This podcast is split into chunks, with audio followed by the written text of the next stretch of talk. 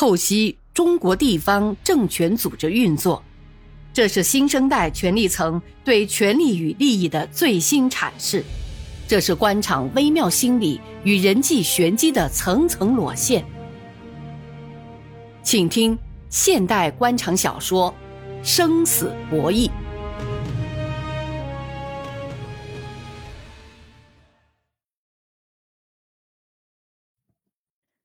柳王明本来想在省委考察组到来之前，在新阳策动一次政治地震，通过财政税收大检查的名义，有目的的查封几家私营企业主的账目，通过他们揪出李树生、周建明等人的尾巴。如果你们屁股不干净，那就对不起了，用不着换届的方式掀翻李树生等人。你就是干净，也不碍事儿。你那个圈圈里的人难道都干净吗？就是从李树生的圈圈里抓个个把人，也可以敲山震虎，打击对手的气焰。可天算不如人算，不但李树生一拨人查不出什么，反而掀开了自己圈子里的黑幕的一角，差点惹火烧身。这是柳王明始料不及的。中午一点多钟。检察长郭卫东屁股上着了火似的，不停的给家里拨电话。柳王明刚睡下，昨晚潇潇缠着他，折腾的他浑身像散了架一样。早晨起床，腰酸腿痛，甚至走路也觉得有点飘。上午整整三个半小时的会没抬屁股，中午他关了手机，想好好休息一下。床头边的电话响了三遍后，柳王明有些来气，气鼓鼓地抓起电话机，伸手就要拔去插线。可显示屏上的电话号码还没消失，他顺眼一看是郭卫东打来的，肯定有急事，拔线的手又停下来了。果然，电话又响了起来。柳王明有些不高兴地拿过听筒，郭卫东急促的声音就响了起来。柳市长吗？我是郭卫东啊！我上午给您办公室打了很久的电话，你不在，打手机也不通。什么事这么急呀？柳王明打断了他的话：“有个急事跟您汇报，电话里不好说。我下午开书记碰头会，没时间呢。”柳王明这时还打着官腔：“不行，您得安排时间听听，是上次您交代的那件事，有些情况要立即汇报。”那这样吧，你两点半之前到我办公室怎么样，老郭？说到交办的事，柳王明心里有些底，要不是特别急，老郭不会午休时找他。嗯，呃，去办公室说不好啊，你看。那你来我家吧，现在就过来。您看这样行吧？呃，去我们检察院的招待所，我先去那儿等你好吗？也行。柳王明看看手表，已经一点，我们就两点半见面吧。本来想睡他个把个小时，可郭卫东的电话又搅黄了他的午睡。让他查几个企业的偷税漏税案件，已经十几天了。柳王明从查处对象、办案人员、谈话地点、工作方法，直到负责案件的副检察长安排，谁都亲自过问。做了精心部署，要郭卫东直接抓。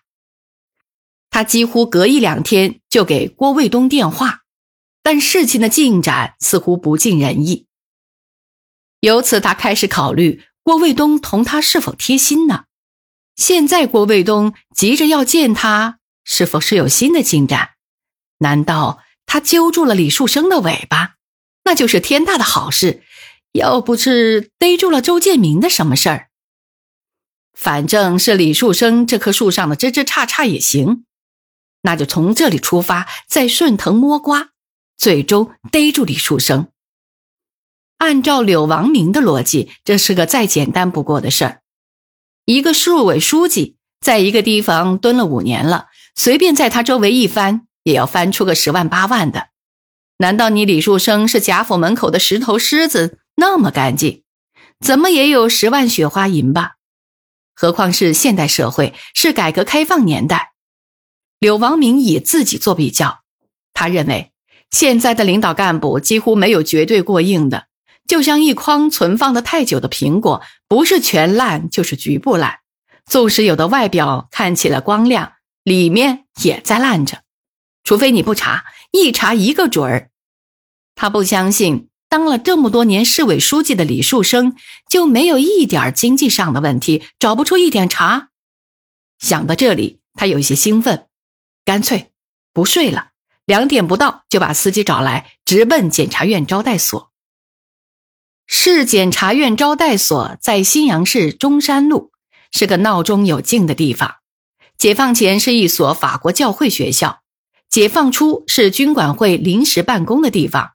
后来给了市检察院，规划了行政新区后，市委市政府带头搬进了新区，公检法也搬了过去，这里就成了检察院的招待所。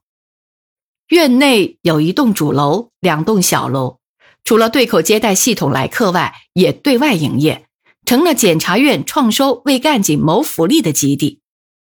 查处经济案件时，一些两规人员交代问题也常常放在院内的一幢小楼，而且这些两规人员住房费都高出对外营业的标准，在办案经费中开支，使检察院有个合理的渠道。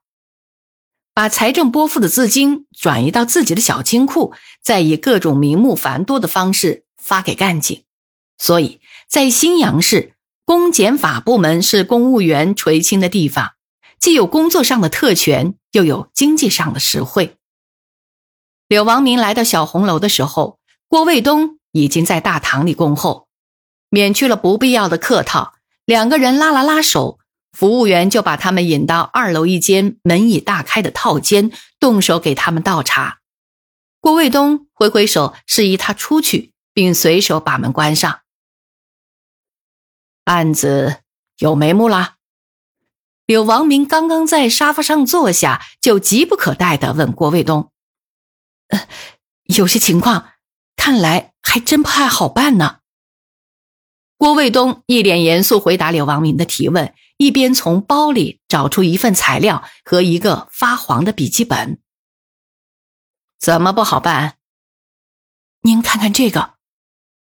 他把笔记本和材料送到柳王明的跟前。你把这些给我干什么？说说。柳王明有些急。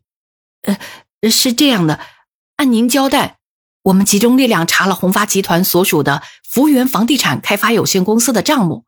发现他们三年来偷税漏税七十九万四千多元，就拘捕了公司总经理于德利。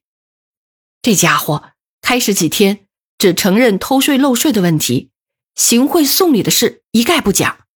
顶了四天，在办案人员强大的攻势垮了下来，竹筒倒豆子全招了。那有没有给市委领导行贿的交代？呃，这个公司。同李书记没什么关系，也没发现给李书记送礼的线索。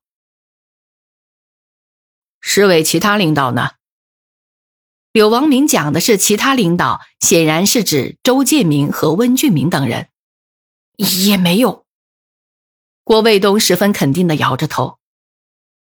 他这没有全部交代，你们不要天真啊！这些生意人很狡猾的，我看要加大办案力度。采取一点非常措施。我们按照您的交代，昨晚搜查了他的家，发现了这个笔记本，同他交代的完全吻合。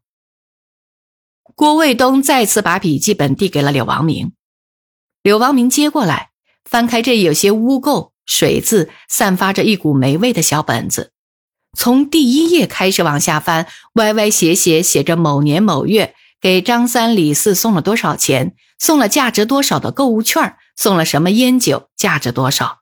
还有什么人哪年哪月以什么名义向公司要赞助多少元？还有什么人在公司报销了去美国的机票、旅差费，还有买伟哥的发票？翻到第六页，柳王明的手一震，像是出了电。二零零一年九月二十四日。市政府办公室汪东胜经手，让公司支持十万元（括号柳市长去北京送礼用）（括号后面又一个括号长城卡支付。郭卫东一直注视着柳王明表情的变化，只见他抬起头，皱着眉，沉思了一会儿。他清楚的记得，那次去北京出差，给首长的小孙过生日，给了小孙子一张六万元的金汇卡，不是长城卡，也不是十万元。您再往下看看，郭卫东提醒柳王明。柳王明翻到第九页，又一个熟悉的名字赫然在目。二零零一年十二月十六日，市公安局副局长田文革说，公司大楼消防安全检查本应罚款十一万元，予以免除，但要公司支持公安信息点建设。公安局治安科的情报点佳佳美容美发厅十八日开业，请公司拿出六万元，并提个花篮表示祝贺。括号，现金由田文革带走。呃，柳市长，还有我折好的那一页，您再看看。郭卫东提醒他。柳王明直接翻到折了的二十九页末尾一行字，特别醒目。笔记本上大多用的是圆珠笔，唯独这一段文字是碳素笔墨留下的记录。二零零三年一月二十三日。市政府办公厅主任王道广来电话说，柳市长春节前要给省里领导拜年，让公司给二十万元电汇到新阳驻省办事处，已于二十四日汇出。您看，这事儿怎么办呢？我现在给办案人员下了死命令，严格保密。案件下步如何办？听候通知。